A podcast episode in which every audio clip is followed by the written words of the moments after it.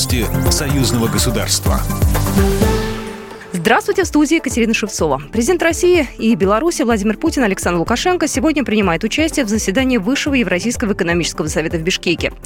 Во встрече в узком составе также участвуют премьер-министр Армении Никол Пашинян, президент Казахстана Касым Жамар Такаев, президент Киргизии э, Садыр Жапаров, председатель коллегии Евразийской экономической комиссии Михаил Мясникович. Повестка саммита состоит из 17 вопросов. Часть из них – вопросы промышленной кооперации, работы по формированию общих рынков и устранению внутренних препятствий, главы государств обсудят в узком формате. В 2022 году страной председателем Евразийского экономического союза выступает Киргизская республика. В 2023 году председательство в организации переходит к Российской Федерации.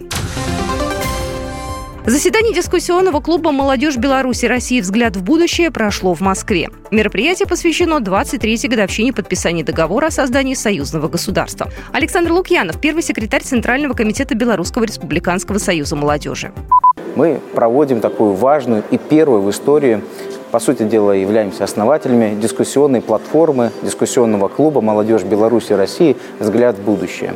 Это очень важная платформа, которая позволит агрегировать те инициативы конструктивные молодежи как Республики Беларусь, так и Российской Федерации, направленные на укрепление двухстороннего взаимодействия. Главный вопрос дискуссии – создание единого пространства для молодежи Беларуси, России в союзном государстве. Молодые лидеры обсудили волнующие темы – совместную деятельность молодежных организаций двух стран, волонтерские движения молодежи Беларуси и России, сохранение памятников и объектов культурного наследия стран. Эти дебаты стали своеобразным мозговым штурмом, и проводить их теперь будут ежегодно. После официальной части молодые лидеры посетили Государственную Думу и возложили цветы к могиле неизвестного солдата в Александровском саду.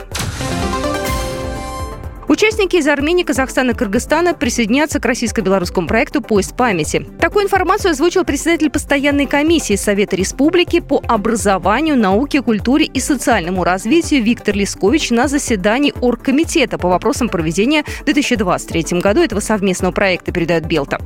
Лискович призвал участников заседания озвучить предложение, чтобы второй сезон патриотического проекта в 2023 году был еще интересней.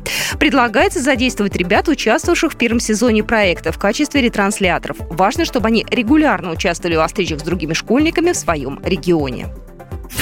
Программа произведена по заказу телерадиовещательной организации Союзного государства. По вопросу размещения рекламы на телеканале «Белрос» звоните по телефону в России 495 637 65 22. В Беларуси плюс 375